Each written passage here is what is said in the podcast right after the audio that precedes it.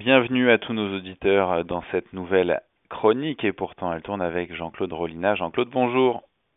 Bonjour Pierre. Alors vous rentrez d'un petit voyage, est-ce que vous avez pêché quelques infos? Bah écoutez, euh, pas spécialement. J'ai simplement vérifié que le tourisme reprenait ses droits. Euh, j'étais dans un pays méditerranéen bien connu, dont l'antique civilisation fut notre mère à tous, et j'ai remarqué que le business, bah, comme l'insouciance, euh, reprenait de droits de cité. Il n'y avait pas beaucoup de masques sur le bout du nez. Jean-Claude, un traditionnel coup de cœur, un traditionnel coup de gueule? Oui, bah écoutez, mon coup de cœur va aux petits Suisses euh, qui ont battu une équipe de foot prétendument tricolore, que généralement on n'appelle jamais d'ailleurs et à juste titre française, mais les Bleus. Elle est arrogante, mal élevée, à une exception près ou deux de ses joueurs, trop sûrs d'elle-même pour paraphraser De Gaulle. Ces gens-là ne m'intéressent pas et ne devraient pas déclencher une sorte d'hystérie lorsque l'un de ces buteurs marque un but. Alors, votre deuxième coup de gueule, Jean-Claude ah, bah écoutez, il est pour Madame euh, Ursula von der Leyen, la présidente de la Commission européenne, qui, en véritable go-lighter d'un nouveau Reich, est venue donner son feu vert à Paris pour l'emploi des millions d'euros de prêts pour la relance de notre économie, un peu comme si le gouvernement de Macron demandait à quoi vont servir les remises de dettes consenties aux pays africains à chaque capitale de notre ex-AOF ou AEF. Nous enverrait peut-être à juste titre en se retranchant derrière le, le de la dignité, de la souveraineté. Eh bien nous, c'est le contraire. Nous sommes le vassal qui se soumet au suzerain, c'est-à-dire qu'un gouvernement théoriquement démocratiquement élu, oh c'est vrai, si peu si peu représentatif, accepterait de mettre ses comptes à nu devant un zinzin, un machin technocratique supranational. Alors il faudra un jour que cela cesse.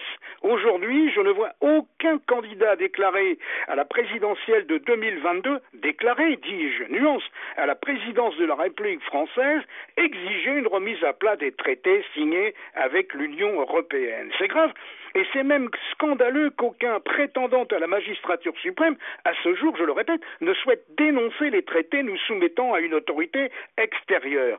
Le gouvernement de Paris, toute proportion gardée, mon cher ami, est dans la situation de celui de Vichy face aux exigences de Berlin. Et encore, le maréchal avait-il, lui, l'excuse de l'occupation. C'est un véritable scandale que cette soumission, euh, qui devrait euh, mettre des milliers de fourches dans la rue, alors Jean-Claude, venons-en à notre thème principal du jour, la Hongrie, que se passe-t-il? Alors encore une fois, à cause de cette Europe maléfique, entre guillemets, entendons bien, je pèse mes mots, pas la vieille civilisation européenne dont j'ai esquissé en préambule la grandeur passée. Non, non, non, euh, ce machin insupportable qui siège à Bruxelles, à Strasbourg et à Luxembourg, à savoir la Commission, le Parlement et les institutions judiciaires supranationales. Et croyez-moi, c'est un Européen de cœur qui vous parle, mais cette Europe-là, celle que nous avons sous les yeux, elle est devenue folle. Alors expliquez-nous, Jean-Claude. Alors, la Hongrie, eh ben écoutez, euh, à l'occasion euh, du sommet européen du 24 juin, on a assisté à un véritable déchaînement d'actes et de déclarations hostiles à l'égard de la Hongrie. Le, Premier ministre landais, Mark Rutte, à peine réélu dans son pays, a même déclaré que, je le cite, la Hongrie n'avait plus rien à faire dans l'Union européenne. Mais de quel droit ce batave se permet-il de juger un partenaire? Ah, Jean-Claude, pourquoi? Bah, tout simplement en raison d'une loi hongroise interdisant tout prosélytisme en faveur du gender ou de l'homosexualité et autres variétés LGBT, si vous me passez l'expression, en direction des enfants. Ils y sont tous allés, d'Ursula von der Leyen, la présidente déjà citée, à euh, Didier Reinders, autre commissaire européen, en passant par le ministre allemand des Affaires européennes, un certain Michael Roth, socialiste, lui-même homosexuel qui prêche bien sûr pour sa déclarant, lui, je le cite, cette loi est contraire à tout ce que nous considérons comme nos valeurs européennes communes. La commissaire européenne à l'égalité, la maltaise Elena Dali, pourtant, vous savez, Malte est une terre bien catholique, elle, elle y est allée aussi de son couplet. Je la cite aussi. Bruxelles est prête à prendre contre la Hongrie des sanctions similaires à celles prises contre les régions polonaises créant des zones sans LGBT. Ce message est que si vous ne respectez pas les valeurs démocratiques ou égalitaires de l'Union européenne, vous n'avez pas le droit de collecter des fonds pour vos projets. Fin de citation. Même l'ambassadeur américain à Budapest a fait savoir, je cite à nouveau, les gouvernements ont le droit de promouvoir la liberté d'expression et de protéger les droits humains, y compris les droits de la communauté LGBTQ. Point. Vous en voulez une autre pour la route? Même son de cloche de la part de Clément Beaune, notre ministre chargé des Affaires européennes, qui sait d'ailleurs de quoi il parle, comme son collègue d'ailleurs porte-parole du cabinet français, qui est de la même chapelle, qui a dit que jusqu'à présent, il y a eu des problèmes avec l'état de droit en Hongrie, mais il est tout à fait nouveau qu'il cible délibérément et directement un certain groupe de personnes, en l'occurrence les personnes LGBTQ. Or, désolé, la Hongrie, c'est elle qui défend les valeurs qui devraient être celles protégées par cette insupportable Union européenne bruxelloise, cette nouvelle Union soviétique libérale libertaire. D'ailleurs, Zoltan Kovacs, le porte-parole du gouvernement de Budapest, a répondu à tous ses censeurs en ciblant du tac au tac Ursula l'Allemande. Hein, il lui a dit, en tant que mère de sept enfants, eh oui, eh, Ursula, elle a bien donné pour sa patrie. Euh, vous comprenez sûrement l'importance de pouvoir éduquer vos enfants sur ces questions sensibles comme bon vous semble. C'est l'objet de cette loi, de même que la création de graves conséquences pénales des actes pédophiles. Sous-entendu, la mise en place de sanctions contre la pédophilie en Hongrie. Et de poursuivre, en tant que démocrate chrétien, avec quelle partie de ce qui précède, madame, avez-vous un problème? Au lieu de mener les batailles de l'idéologie du genre, nous, nous concentrons sur des choses importantes, la protection et le développement sain des enfants en Hongrie et la des droits des parents d'éduquer leurs enfants sur ces questions sensibles, a-t-il expliqué sur son blog. Oui, mon cher ami, en quoi la Hongrie serait-elle devenue un État de non-droit?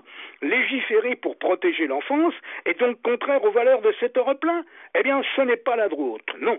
Nous qui sommes attachés à la civilisation traditionnelle, judéo-chrétienne, teintée d'hellénisme, bien sûr, même si nous n'allons pas à la messe le dimanche, nous sommes attachés aux valeurs familiales. Protéger les enfants, les laisser libres de leur choix à l'âge de l'adolescence. Voilà le crime législatif hongrois. Là encore, mon cher ami, nous marchons complètement sur la tête. Et quels sont les objectifs de la Hongrie, euh, Jean-Claude, au plan européen?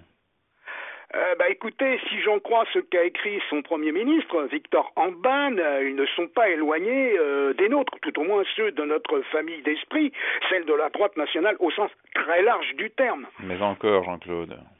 Bah écoutez, le gouvernement hongrois, dans un long communiqué en sept points, euh, diffusé dans la presse française, s'est exprimé contre le super État que semble vouloir édifier la Commission européenne. il précise que les décisions doivent être prises par des dirigeants élus et non par des ONG, notamment en matière migratoire. Alors on sait que la Hongrie est en pointe euh, dans la lutte contre l'immigration illégale, n'acceptant de demandes d'asile qu'exprimées en dehors de ses frontières et refusant à juste titre la répartition des illégaux échoués à Lampedusa ou ailleurs, à Lesbos notamment.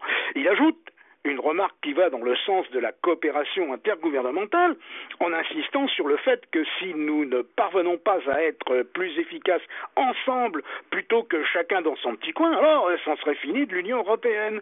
J'observe que les succès européens ont été pensés et réalisés au début totalement en dehors de cette UE, à savoir les programmes Airbus ou Ariane Espace. Cela devrait nous interpeller sur l'utilité des institutions européennes, Commission, Parlement, et Cour de justice.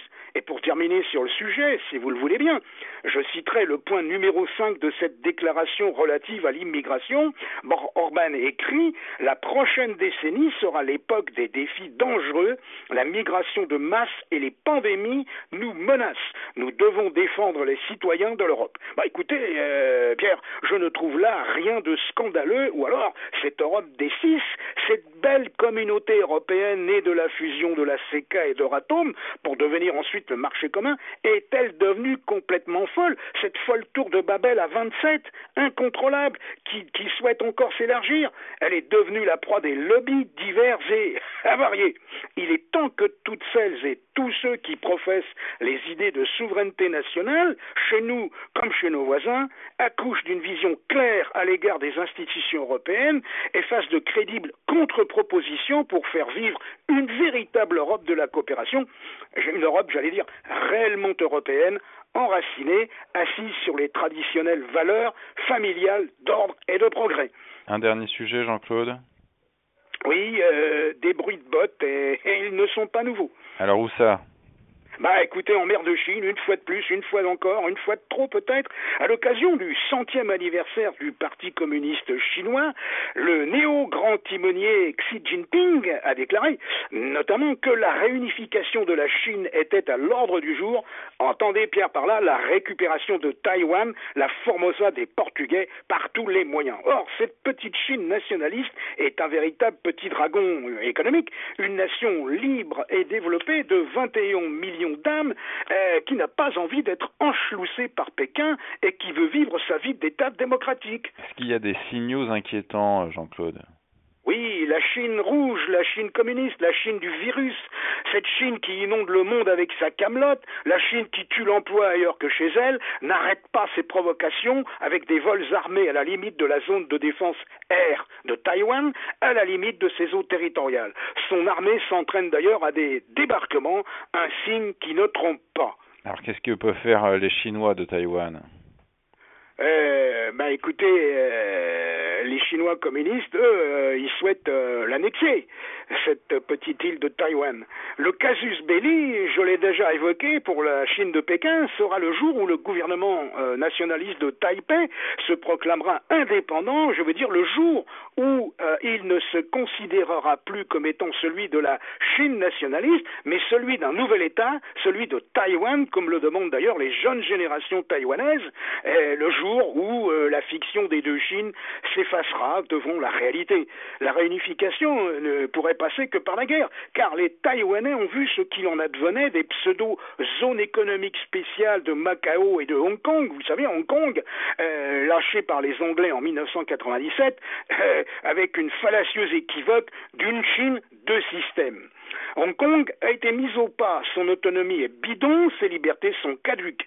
Si l'île de Taïwan est attaquée, croyez-moi, elle se défendra, elle en a les moyens militaires avec du matériel moderne, suffisant pour repousser une première attaque, mais pas assez à terme pour supporter un siège, sans compter que son économie forcément s'effondrerait. Non, la seule chance pour Formose de perdurer réside dans l'alliance avec les États-Unis et le Japon. Alors, est-ce que vous croyez que Joe Biden est plus déterminé que Trump bah écoutez, si Washington persévère dans sa lutte idéologique et commerciale avec Pékin, Taïwan est une bonne carte dans les mains américaines.